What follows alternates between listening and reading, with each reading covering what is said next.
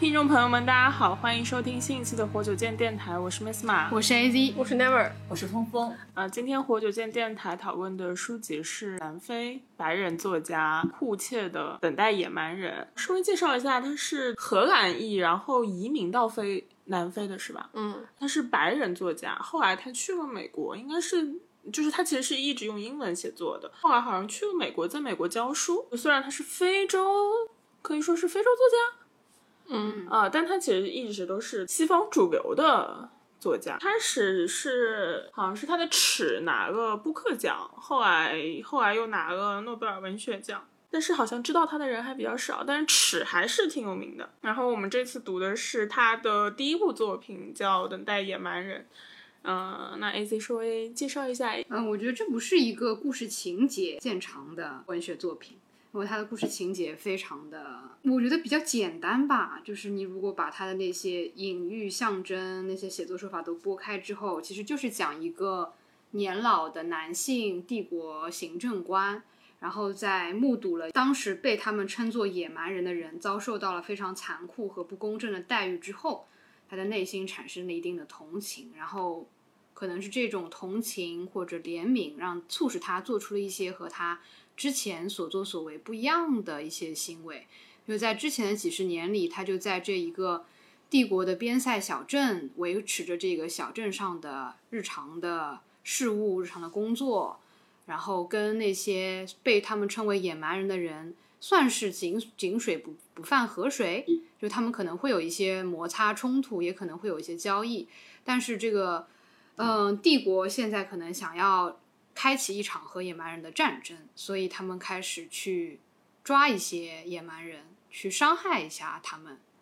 就是这样。于是有了一个俘虏，然后他后来对野蛮人中的一个俘虏，一个被他们打的失了名、瘸了腿的姑娘，产生了一种特别的情感。但是这个情感也不能完全用欲念来概括，然后也不完全是爱情，也不完全是爱情。对，然后他们以一种比较奇怪的方式相处了一段时间之后，他决定带领士兵把这个野蛮人姑娘送回他的族人那里。于是他们踏上了一段去往野蛮部族的旅程。然后那一段旅程书里有很详细的描写，也是比较艰难的。他们越过了沼泽地，然后遇到了大风雪。可能差一点会死在那个路上，但是好在他们最后成功的把那个姑娘送了回，送了过去，又回到了这个边塞小城。可是当他回到边塞小城的时候，发现一切事物都发生了巨大的转变。帝国重新派了一位年轻的年轻的军官，呃，掌管了这个镇子，然后并且认为这个年老的行政官是一个通敌叛国的叛徒，然后以此名目把他抓了起来。然后囚禁了他，后来有一段就是也刑讯了他，然后他后来找机会逃了出去，但是很快因为也走不远，他又自己回来了。最后就是帝国想要挑起的和野蛮人的战争，其实一直都没有。我觉得书里就是他们没有明讲，他也没有讲这个战争有没有打起来，也没有讲他们是不是赢了还是输了，但只是有一些传言在不断的来到这个镇上，然后让这个镇子的气氛越来越紧张。感觉后面就没有什么了，对，就结束了。对对对，哦，这呃，这个等待野蛮人好像说和中国是有点关系的。它原来的名字是叫中国故事。这个帝国它其实是没有名字的，这个小镇其实也是没有名字的。它好像是一个有点像架空一样的，就是一个虚无缥缈的一个一个没有具体的时间地点，你也不知道它在历史的哪一个阶段，嗯的。一个一个设定嘛，但是好像原来是说他想象当中这个边塞是楼兰，这个姑娘是这个野蛮人是蒙古人。呃，就是电影里面他那个那个姑娘，当她去跟自己的部族就是对话的时候，她也是用蒙古语对话的。这本书里也有，他有特别写写他们那个眼皮的那个单褶，其实我读的时候我就觉得像蒙古褶。哦，因为那个是蛮明显的，就是我们会有这种，就是叫内呲皮还是什么的，就是叫蒙古褶。但其实欧洲人他们是没有这个东西的。哦，我不知道它的一个背景，就是包括中国故事这个背景。但我读的时候，我一直会有一种中国的农耕民族在扩张过程中和游牧民族的那种就是冲突，然后。嗯，嗯你也不知道他们是在什么地方壮大起来，但是好像他们要壮大了，好像他们要过来了，然后或者有的时候是我们想要扩张我们的领土，我隐隐的一直是有这样子的一种感受在。但我想顺着峰峰前面讲那个话，其实我也有想到，因为就所谓的文明和野蛮之间的冲突嘛，很容易联想到中国和少数民族之间的关系。但是我一直读的时候就觉得很不一样，因为这个书里面的帝国，它其实是有计划、有目的的侵略和扩张，就是它非常明确说你是野蛮人，所以我们要征服你，我们要把这里建设成我们的城邦。但是我觉得在中国传统的历史上，我们不是这个逻辑。因为我们和少数民族的关系更多的是希望你们来臣服我们，但是我们不是希望我们用武力来征服你，所以你们来臣服我，而是我们向你们展示我们的强大、我们的兴盛，所以你们自然而然的会来，就那种万邦来朝的感觉。然后我们可能会把我们认为先进的东西或者好的东西给你们，就是我觉得这个是一个很很明显不一样的那个底层逻辑的区别。所以我在看的时候。因为我那天也 never 说，就是有一些，就是有很强烈的文化上的隔阂，就是我既很难跟野蛮人，就是书里的所谓的野蛮人的那一方共情，我也很难跟这个年老的帝国治安官共情，所以我在看这个故事就觉得非常的非常的隔阂。然后因为书里还有很多，我觉得可能跟性别跟年龄也有关系，因为我觉得他采用了一个非常有趣的视角，是说一个。年老的男性的视角，就他不是一个野心勃勃、雄心壮志，然后他的身体和他的精神都处在盛年的一个阶段。相反，他的身体和精神都不可避免的走向了下坡路。然后他就带着那种腐老衰朽的身体，然后里面因为有很多这个呃情欲的描写，然后就会让我有一些不明白。哦，情欲这个部分，我可以待会儿给你讲。好的，就是我就有一些看的不是很理解，因为我刚刚打开的时候，我觉得还饶有兴味，因为我记得刚开始的时候，好像是一个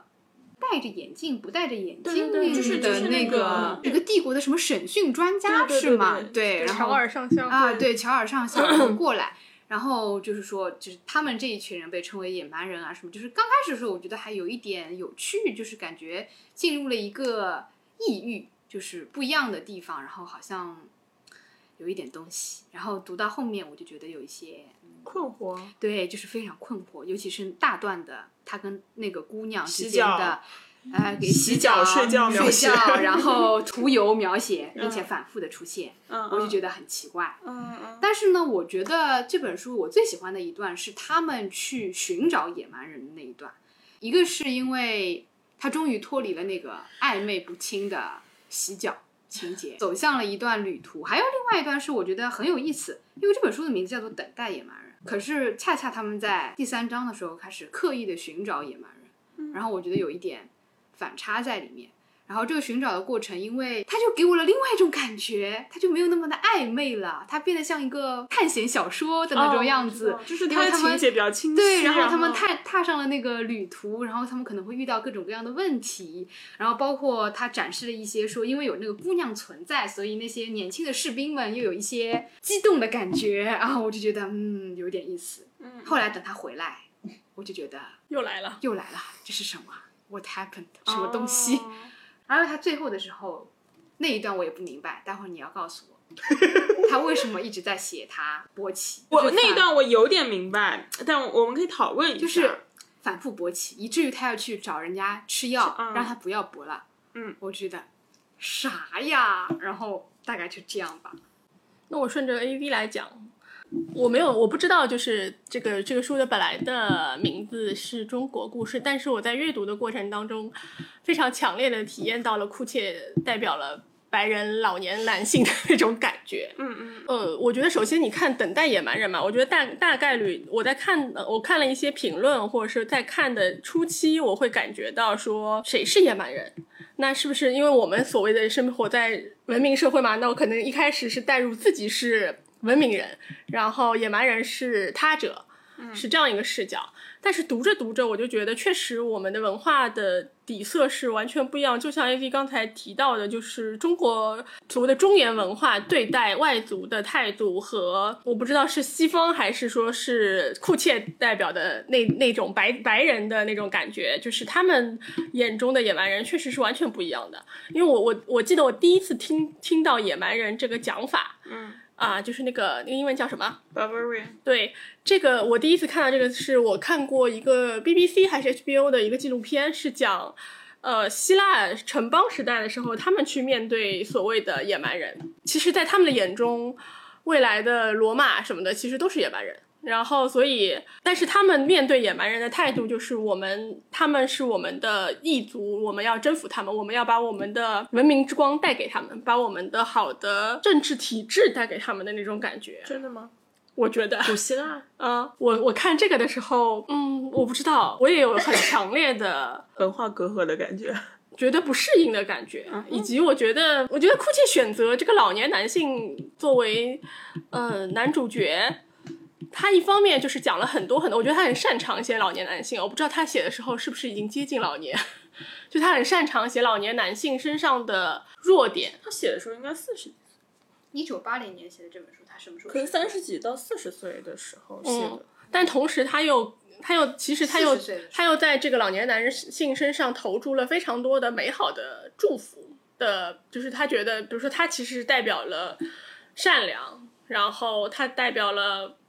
某一种觉醒，它代表了，而且它代表了他跟野蛮人之间的一种连接。所以就是，但我我看的时候，我又很难共情这个老白男，对，老白男。对，我觉得你这个形容词很好。对，就是老白男。我觉得我跟他不是一样的，我我没有办法从他的视角去看待那个女性，也没有从他的办法从他的视角去看待那些野蛮人。然后我我在这个里面我找不到自己，在这整本书里面我找不到自己。然后我就我就突然之间觉得，可能在西方那个白男那个知识分子眼中，我们是不存在的，或者是我觉得，如果你说他认为野蛮人是中国人或者是蒙古人，那蒙古人其实他代表了某一，就是那那个那个年代对于中国的想象，对对对中国的想象，但我觉得他的想象是完全跟我没有任何的关系。所以我在看的时候，我就想说，我经常有一种看科幻小说的感觉，就是它跟我没有关系，我的文化和我的背景和我我这个人就不在他的世界里面。我是完全抑郁的那种体验。对，我觉得也能找到一些普遍的共通的人性在里面了。你说实在要找，也是能找到的。实在要找，就是你实在要找是能，强，朗朗音，没有没有，就是你实在要找就能找到嘛。但是，但确实很难。嗯，很难唤起共情。对，所以以就是我在看这本书的时候，我就会觉得很好，他留在那里吧。再见。是不是很难？就是和其中任何一个人物共情，然后或者是带入任何一个人物来有感同身受那种感觉。我唯一喜欢的跟 A V 一样呀，就是他们他送那个女孩子去远征的那一段，就那段，我觉得他，比如说他受到的路途上的困苦，然后他感到的呃一些一些迷茫，然后他甚至于他在送别那个，我觉得他他跟这个女孩子的感情，我我有一点点理解，就是那种老年人对于呃。抑郁的、年轻的肉体的一些痴迷，这些我觉得我还可以有一点点共情，我会感受到，觉得有有就是，啊、我们毕竟都是人，我们我可以大概可以理解它里面那些情欲的部分，你这种部分总是很难理解。但我又能感觉到他其实完全不理解那个女的，就是我我觉得所有的一切都是这个老白男自己的想象。我觉得我我觉得我对他跟他最大的差异是因为我不是老白男，我既不老也不白也不是男的，所以我跟他当中有巨大的差异。然后就在他在描写那些女性的时候，他在讲一些他觉得很感人的话，就是他其实他他当中觉得他做了一些很良善的选择的一些内容的时候，我的心情就是，嗯，好的，你开心就好，大概就是这样。我倒没有觉得有那么的，就是抑郁或者是架空，因为我在读的过程当中，我也没觉得就是比如说讲中原和就是这种游牧部落的关系，中原真的有那么的呃高尚，然后对吧？就是就是因为整个故事实际上它都是在说一个一个帝国。它其实是也是一个不安的帝国。这个帝国其实内部充满了各式各样的就是躁动，各种各样自身的问题。然后这些问题在平时或者说在这个老的这个行政官这边，他就是当他不存在，嗯，然后用一种很躺平的方式应对他。但是这个问题真的不存在吗？我们不知道，因为。从最一开始，其实就是帝国是感受到了，或者说帝国认为野蛮人是要入侵。嗯，这件事情会不会发生，我们也不知道。在他的视角下，他觉得说用我这种和平的方式去应对他们，然后是不会发生的，大家都很好。但是在就是帝国从首都派来的人看来，并非如此。就是他们本身的一个立场，就看出了两个就是。两种野蛮人吧，或者野蛮人他们要对待我们的这种行径和方式。就之前就是包括在看第一章的时候，还正好在新疆嘛，然后在那边的时候，其实你也会感受到那种，就是你你明你明显的感受到当地维吾尔族人和你其实是不同的，嗯，你不知道他们在想什么。虽然就是新疆经过这些年的一个发展和建设啊，就是你比如说到南疆并没有那么的可怕，不像以前听说的那么的可怕，但是依然你会发现，就是当他们说着和你不同的语言的时候，甚至他们说着你的语言，你们还是无法沟通的时候，这时候我正好在就是编读这本书。然后我就有一种共情了，这种共情就是你对于异族，你完全不理解他们的思维方式，你不知道他的这个行为是怎样的。即便有翻译，翻译做不了什么，因为后来就比如说像我们就了解到，就是汉语的一个语法的一个结构，主谓宾，嗯，但是。维语它整个是个倒装句。当我们去听到同样的一句汉语，在他们的脑海当中，它的重点可能就会发生偏差。回应到这本书当中来，那些野蛮人的一些举动，比如说抓了一些捕鱼人过，这些捕鱼人在这个老行政长官看来，就是你们干嘛？他们不是挺好的在那边待着吗？他们也不会做任何侵犯我们的事情呀。但是不知道呀。当然，也许做从他们这一个小的部落来说，他们并不会做什么。但是，就如同在中国的边疆上，因为这次了解了，就是在蒙古高原上兴起的不同的少数民族部落，然后这些部落一开始都是从渔猎、从游牧，当这些部落开始联合起来的时候，或者说当气候发生变化的时候，你们前面说到的他们去送野蛮人的这一段，其实我在这个当中还看到了那边的生态环境其实变得越来越恶劣。比如说，你找水这件事情变得越来越困难。你看中国的历史也是，游牧部落和农耕民族发生冲突的时候，并不是游牧民族说我要入侵你们，或者说我们就是农耕民族中原要入侵他们，很多时候不是，而是因为比如说气候发生了变化，他们的生存条件发生了变化，所以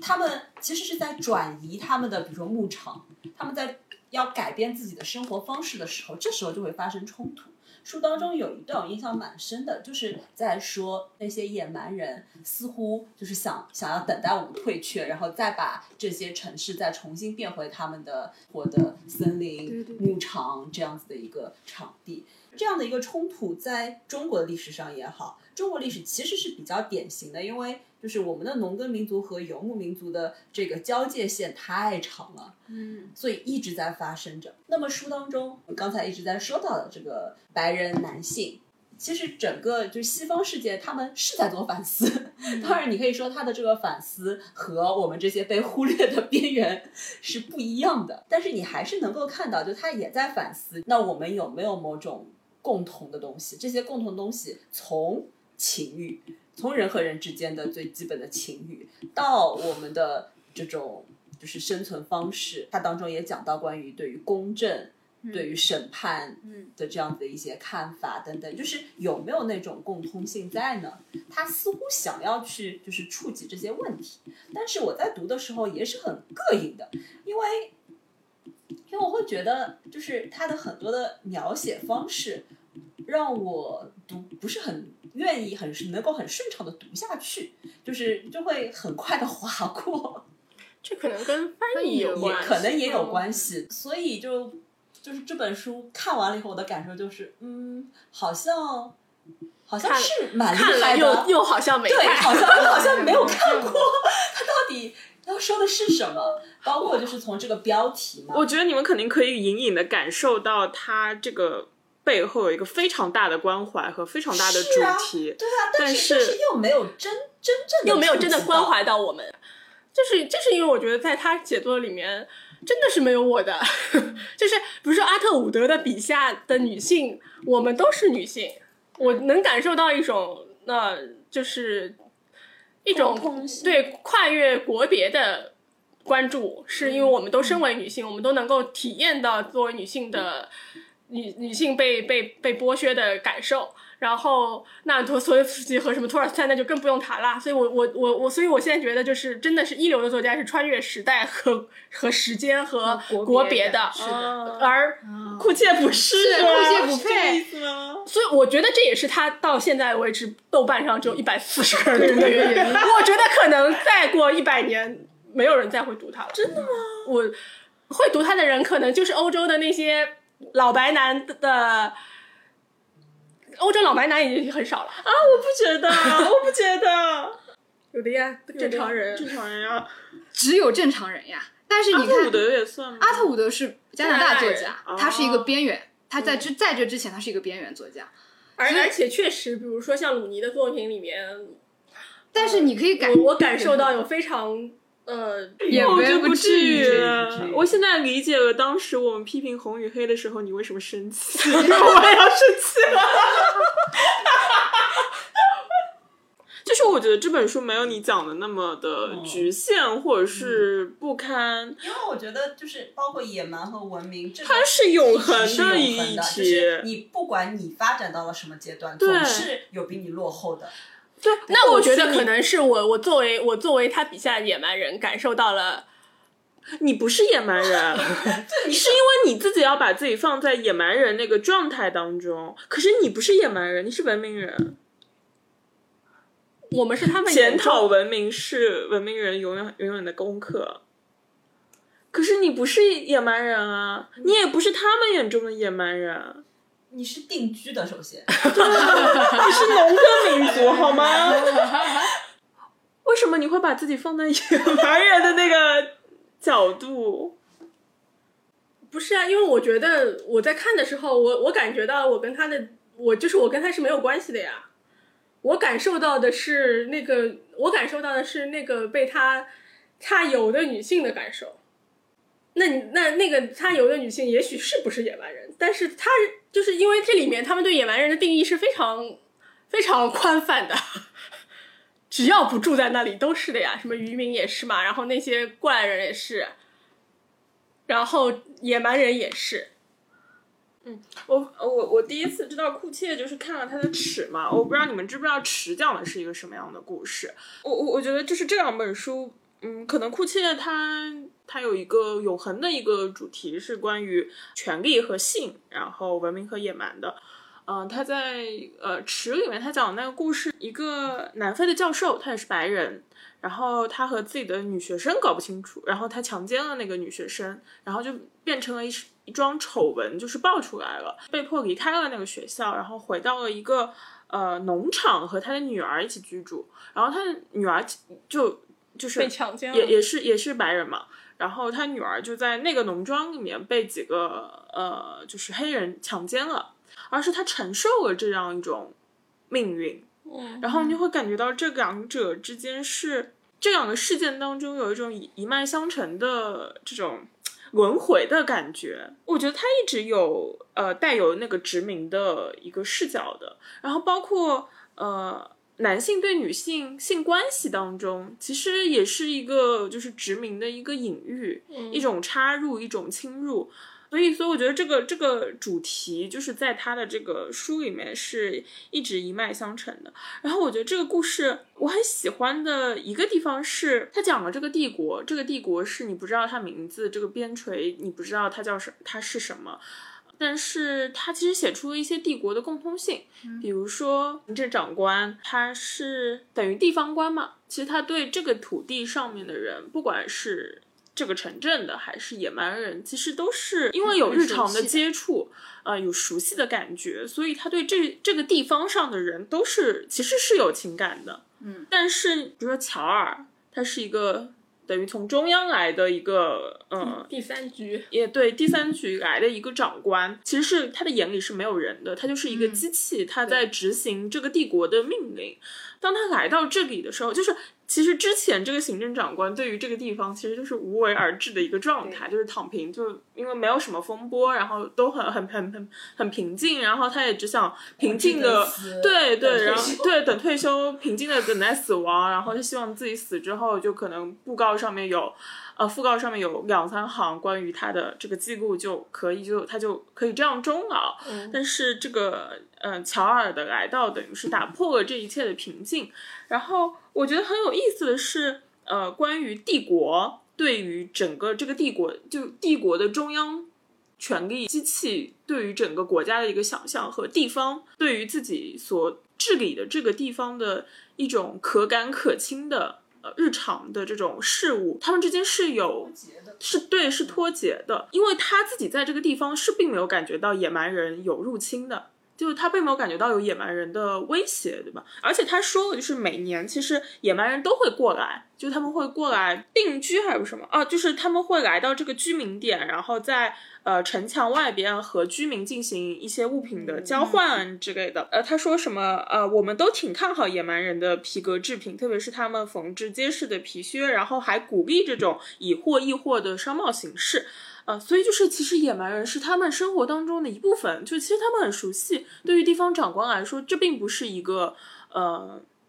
一个威胁。但帝国却把它视为一个威胁，而且我觉得很有意思的是，从来没有说过野蛮人会大举入侵这个帝国。但是好像是说他们在边境什么强奸强奸女孩，然后什么好像是有一些的，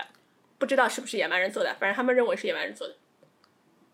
好像是有，他们觉得野蛮人要大举入侵，我记得有这样。对，但我觉得这是他们觉得啊，对，就是我在看这本书的时候，他从来没有一个直接的描写说野蛮人聚集军军队或者是准备大大举入侵，就是这是这个帝国的。我我一直觉得他不仅仅是等待野蛮人，他还在创造野蛮人的一个幻象。嗯，就是好像好像有一个野蛮人要入侵，我觉得这是一个帝国作为帝国的恐惧。他并不是说是真的有敌人，而是他始终害怕自己一个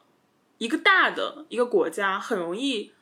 嗯，被入侵，然后成为目标，分崩离析。然后我作为一个文明的国家，我一定要消除这样的隐患和恐惧。但这种恐惧是永远不会消除，就是他们永远会制造野蛮人。这一批野蛮人结束了，他们还会有下一批野蛮人。我我不知道你们有有没有这种感觉。然后我觉得他这种。呃，等待野蛮人和创造野蛮人的那个氛围渲染的很好，而且它是一个一个一个隐喻。我我不知道你们有没有这样的感觉，就是我们始终一个国家大到一个程度之后，它好像就是有一种恐惧，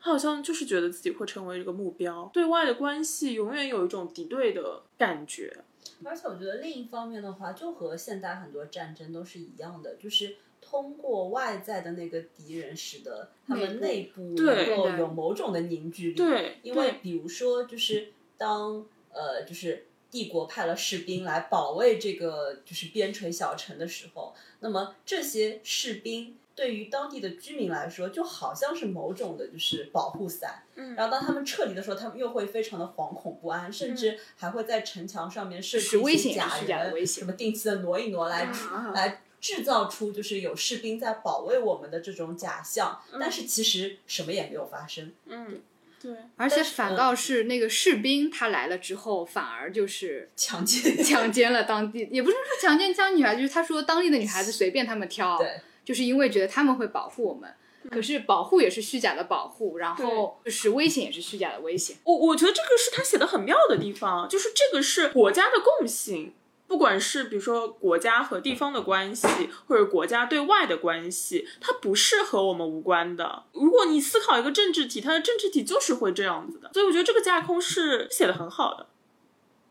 还有个点是它的，嗯、它的标题是“等待野蛮人”。嗯，嗯，你不觉得等待其实是一个很被动的词？但我觉得这个是一个非常 tricky 的一个一个用词，听上去这个国家在等待，不是，其实它是主动出击的。然后你会有一种就是文明人很擅长去包装这一切，去包装成自己是正义的一方，然后说是因为他们要入侵我们，所以我们要出击。如果你这样说的话，那第三章这个行政官的出发就变得非常有趣，因为他也是主动出击。可是他的主动出击，从这个讲述里我们可以看到，他是没有，他是非常单纯、对朴素的一个念头，就是我把他送回去。对的，可是这样的行为，等到他回来之后，却被说成通敌叛国。嗯嗯，所以你就可以看到，其实不过就是语言的矫饰而已。只要他们有权利，他们可以把一切说成他们想要的。我觉得我不喜欢的，我知道我为什么厌烦这个东西的一点，是因为我觉得，嗯，如果以前我们还只是在书上看到的话，那我们现在生活的纸袋和我们现在看到的东西，远远比他写的预言要真实的多。所以就是我不需要他再用预言的形式告诉我了。我现在看，我现在每天看到的都是这些。嗯，但是就是就是从一个文学作品来说的话，并并没有就是整个世界都像我们一样可以亲身经历这些魔幻。就是没有，我觉得如果我觉得如果这个书是我十几年前看的话，我可能还会兴，就是饶有兴致的去。想一想，身为一个知识分子的时候，觉得就是我可以去品味这些东西，而且处于一个安全的状态下去去去反思。可是现在全世界都是这样子的，那这不就是他更好的地方？他他他把那种就是你的那种，就是它真的扰动了你的恐惧，哎。对所以，所以我我所以我不能同意说你觉得它是有局限的，或者是再过可能再过几十年、一百年，大家不会看。我觉得不会，是因为我就是觉得他写的帝国，他写的呃权力，写的呃野蛮与文明，呃写的呃语词的矫饰，在这其中都是具有普遍性和永恒性的。不啊，但是它的它的普遍性是是你要作为知识分子你才能看得懂啊，它不是写给普通人看的，就是普通人根本就是普通人看了这个东西也很难跟联系起来。确实，他他是非常知识分子，然后他是非常呃政治的，他可能是更政治，然后可能没有那么文学的。但是你不能说因为他这样，所以他不好呀。我没有觉得他不好，我只是觉得我我只是觉得觉得生活教会了我们更多，就是我在我在生活当中能体验到的东西远就我何必在这里再对体验一遍？但就是这个感觉，就是有种四个小时浪费了。不是不是不是不是四个小时浪费了，而是我觉得阅读它对于我一个读者来说，我肯定是要我肯定是要收获一些什么东西嘛，比如说我学习到一些东西，或者是我我我感受到当中的精巧，然后我会集结赞叹，对吧？他都没有，就是不是没有，我这个我说了嘛，就是就是现实比他好，现实比他更精彩，更要拍案叫教学。我觉得也许是现实太精彩了，嗯，那我觉得你就是 Never 这样说的话，我能够理解，因为特别是我们已经经历过了整个上半年，二零二二年上海的上半年，更能够看到什么叫野蛮，什么叫文明。这个帝国机器，不管是书里的或者是现实，它一直都在制造野蛮人。而且你说的这一点让我想到的就是书当中还有一段，它就是没有那么明显的去说，就是我们这个帝国和野蛮人之间的一个对立。他在讲的是就是法律的那个公正，就是这里的一段，就是他说他说我呃读一下吧，就是我想起一个年轻农民，那时我还掌管着要塞的审讯事务，他被带到我这儿。他住在一个遥远的小镇上，因为偷鸡被那里的地方行政官送到部队服役三年。来到这儿一个月后，他试图逃跑，被逮住，押送到我这儿来了。他说他想去看他母亲和姐妹。我们不能想做什么事就做什么，我教训他。我们是受法律约束的，法律比我们任何人都重要。那个让你来这儿的行政官，我、你，我们所有的人都得服从法律。他面无表情地看着我，等着对他的判决。士兵站在两旁，他两手手被反绑在身后。我知道你觉得这对你不公平，只因为是个孝顺的孩子就要受到惩罚。你在想，你懂得什么公正不公正？我们都以为自己明白这一点。我当时毫不怀疑，任何时候，任何一个人，不论男人、女人，还是穷人、老人、孩子，甚至磨坊里拉碾的马，都知道什么是公正的。对于来到这世上的一切生灵而言，公正的意义与生俱来。问题是我们生存在一个法律的世界。我对那个可怜的囚徒说：“法律的世界虽说不是最好的世界，可对此我们没有别的选择。我们都是堕落的生物，我们所能做的就是维护法律，包括所有的人。同时，不要让公正的意识在脑海中褪色。”训示完毕，我给他判了刑。他没说什么，一句也没抵辩。卫兵把他押走了。我记得在那样的日子里，我感到一种不安的羞耻。就是我当时读这一段的时候，就觉得特别有意思，因为就是前面他去制造的那些野蛮或者文明，其实更多的是从他们的一种生活方式啊、生存状态啊，对吧？但是在这里的时候，他其实又进了一步，他在说的是，就是我们的这种观念。我们对于公正的观念，他为什么一直在强调它是与生俱来，它是不可侵犯的？然后，因为其实你不遵循它，就我们又在制造某种的对立。就能够懂得这一切的，其实又是文明人；然后不懂得这一切的，那你就是一个罪犯，你就是应该要得到就是那样的一种惩戒，而且这种惩戒是公正的。嗯。那么在这样子的一个就是构建当中。其实他他他在回想这一段的时候是什么时候啊？是他自己就已经就是被当做了就是通通敌，然后受到了非常多的不公正的一个对待。他想到了这个关于什么是公正，嗯，然后公正或者说我们总就是文明世界的人总是在构建这样的一些概念，然后用这些概念去驱华人。而且觉得能够明白这些概念的人才是我们自己人。对，嗯，我觉得这个老行政官，我在有些时候，我觉得我还是能够和他产生某种共情的。他因为自己的一个境遇发生了转变，他的身份从就是一直从一开始的那种躺平状态，到一落千丈，到成为了甚至就猪狗不如的。然后受受尽了很多很多屈辱性的这些惩罚的人以后，他开始就是明白，就所有的这些东西是天生的吗？不是的呀，这些东西都是人为构建的呀。当然了，就是它当中有很多我不理解的地方，比如说，对，就是丽斯玛可以来聊一聊那些 情欲的 情欲的，说一说，确实不理解。你们你们先告诉我你们哪里不能理解呢？就整体都很怪怪的，他们两个。这个行政长官。他似乎就是对这个野蛮姑娘是有某种的爱和这种，就是，但是，但是他又特别是在一开始的时候，就是一直是在说他不是那种就是要有发生性行为这种的，所以他在那个时候甚至还还要再去找妓女嘛。嗯嗯。所以你就想问说，为什么就是他和他一起睡，但不和啊和他一起睡觉，但是不和他一起睡，对吧？嗯，然后包括说还有就是他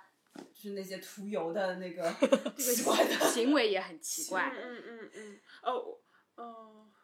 好像在基督教里面洗脚是一个非常对啊，我知道呀，包括涂油也是呀。嗯，所以我就又觉得更加奇怪了呀，因为就是怪中怪。就是洗脚，其实，在就是耶稣呃这个受难之前被抓之前，他其实就是给他的门徒洗脚的嘛。然后就是说，你们以后也要像这样子，就是互相相亲相爱。然后包括就是就是好像他说了一句什么，就是类似于就是我也可以给你们洗脚，就是身份的这种平等啊什么的。然后涂油嘛，这件事情也是的呀，涂油就是受受。受洗是不是受洗就是受油膏是，呃是什么意思啊？呃，代表你恢复洁净，回归神的家。啊，说旧约称王或先知为受膏者，对对对对，圣经称耶稣为弥赛亚为基督，都是受膏者的意思。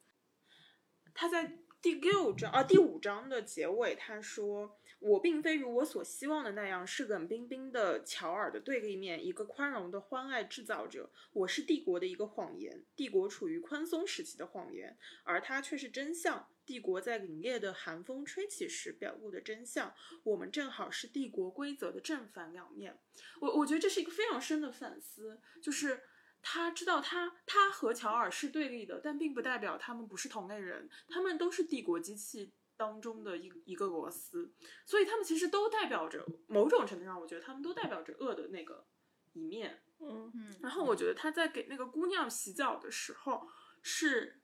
一种洗净、救赎自身的感觉，宽慰自己，或者是洗涤自己身上的罪恶的那种感觉。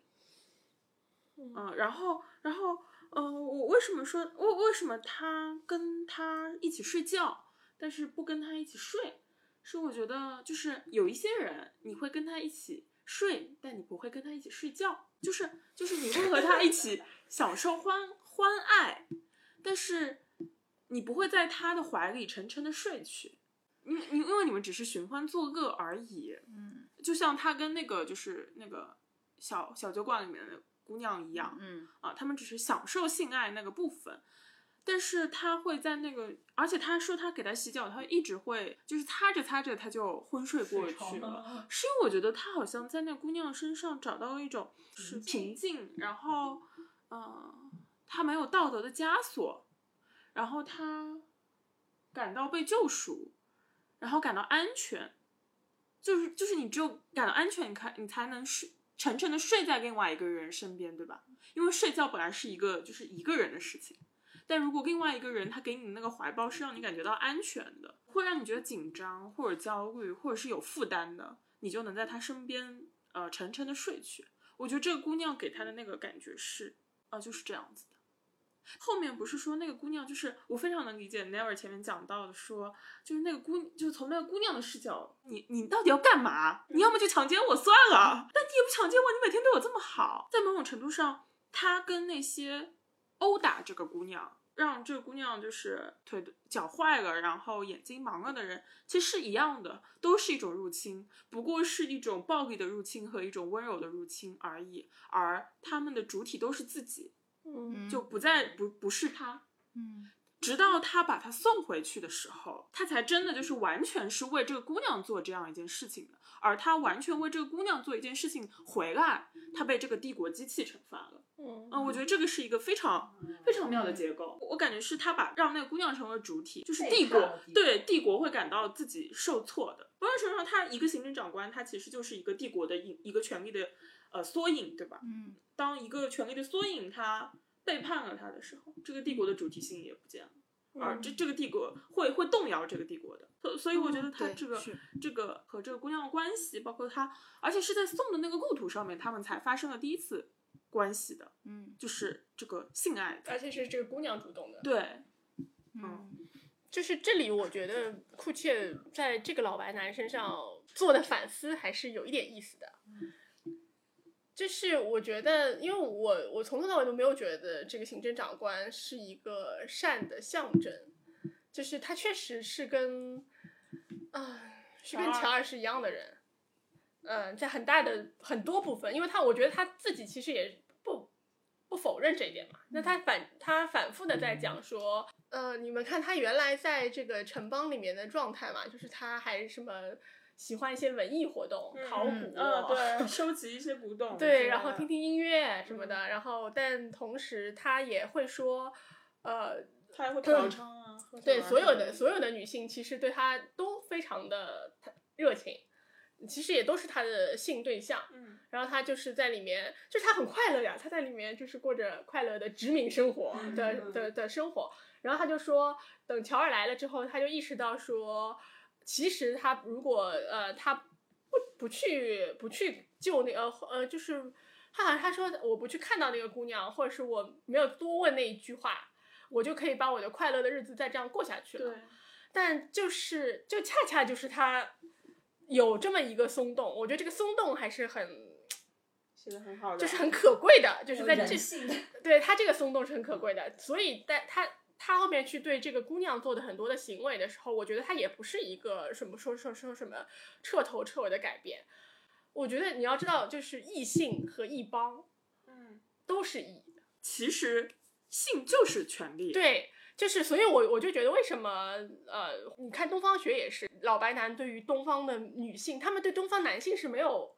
没有幻想的呀。东方男性就是被他们奴役和殖民和杀掉的，但是东方女性。它就变成一种异域风情。对的，他可以，我可以，他我可以去强奸他，我也可以，呃，跟他结婚，甚至于诞下我我就是我们的种，嗯，然后让他变成我们的，就是就是他就变成了一个另外一种幻想。我觉得，所以他对于这个女性，他做的很多的事情，我我倒是没有觉得很很诧异。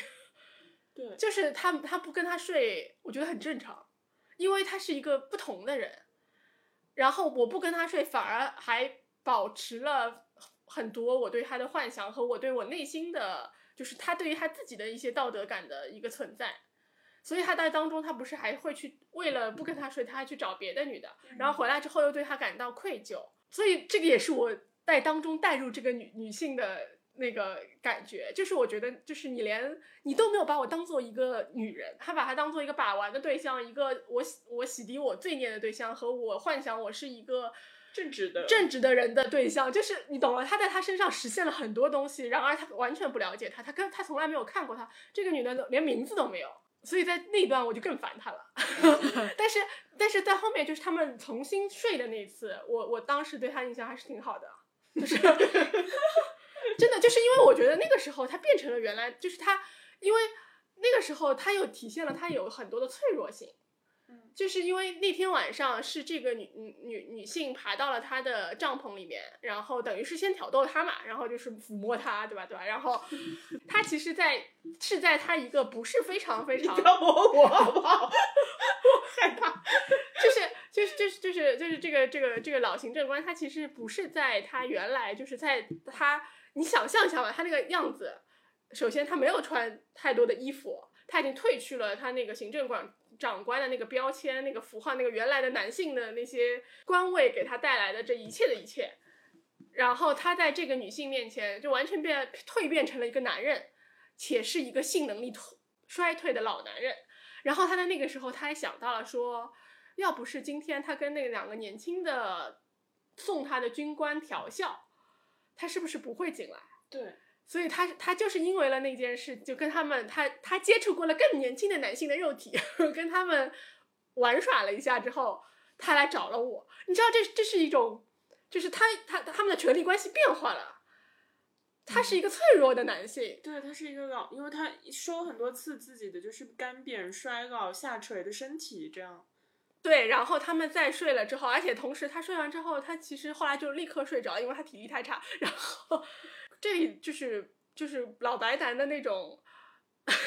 那种衰衰弱，但同时又呃就是那种复杂。我觉得哭写写的很好，对，就是在他跟这个女性的这个关系当中写的很好。对，而且而且在那个时候他还想到了说，我也可以。就跟他结婚，然后跟他把他带回去，然后让他为我结，就是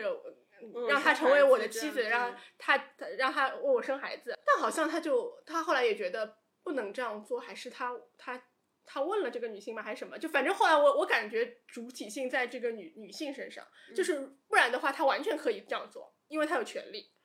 是的，但他没有这样，他完全没有必要走这一趟旅程，把这个女性送回去。而且在他睡完之后，确实他也可以回去。但他没有，我觉得那个时候他是一个人。那他为那他最后的那个反复勃起是什么？是为浑浑噩噩，很多老男人是老年是这样子的。First，从生理学上来说，从生理学上来说，很多老男老年人差不多到六七十、七八十的时候，他们那个他们就是这个东西，这个这个这个勃起是真的跟性无关的，他们就是生理会勃起。这个是事实，我觉得是一个不一个完全无法控制的一个东西，就是呃，过去的性能力是一种标志，就是 好，就是就是年轻，然后精力那种，呃，就是男性嘛，就是对于自己的性能力是比较 在意的。但当他到这个这个时期，就是他的性能力他会这样勃起的时候，变成对他来说变成一种困扰。对，然后呃，那段我觉得也写得很好，就是他那段时间不断的勃起嘛，然后后来他就去找了那个他年轻时候的，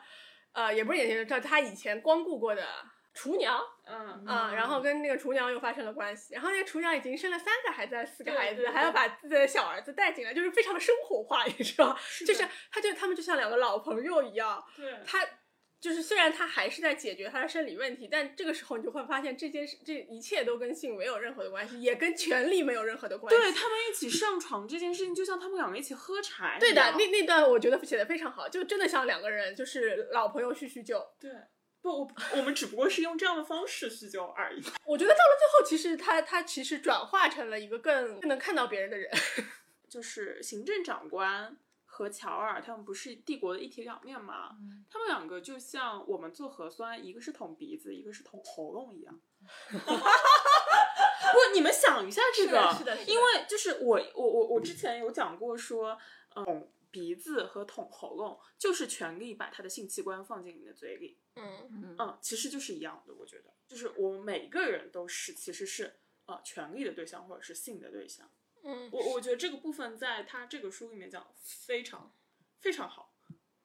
嗯。而且是就是他能够反思到说，我跟乔尔不是说他是，比如说他是坏蛋，坏的，我是好人，我是好的，嗯或者是我代表了善。对，或者我代表善，而是就是他真的意识到我们就是我们是一样的，我们是帝国机器的一体两面，我们不过是表表现的形式在外在的那个 represent 就是 representation 是不一样的，但其本质是一样的。嗯，好的，那我们今天讨论就到这里啦，谢谢大家，拜拜。拜拜。